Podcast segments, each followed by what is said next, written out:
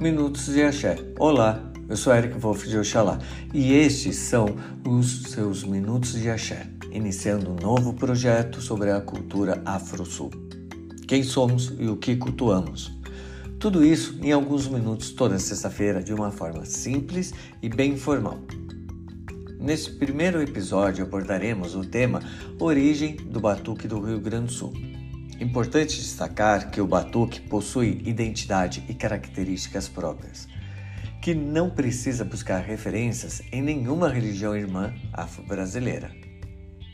Nós não possuímos uma data exata da sua fundação, no entanto, os primeiros registros de batuque foram da casa da mãe Rita do Ogum, por volta de 1800.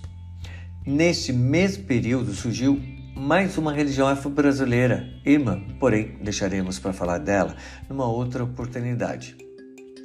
Observando que, se descendemos de uma casa matriz de Ogum, possivelmente este seja o motivo ao qual não raspamos e nem precisamos, pois Ogum em Oyo, na Nigéria, não raspa.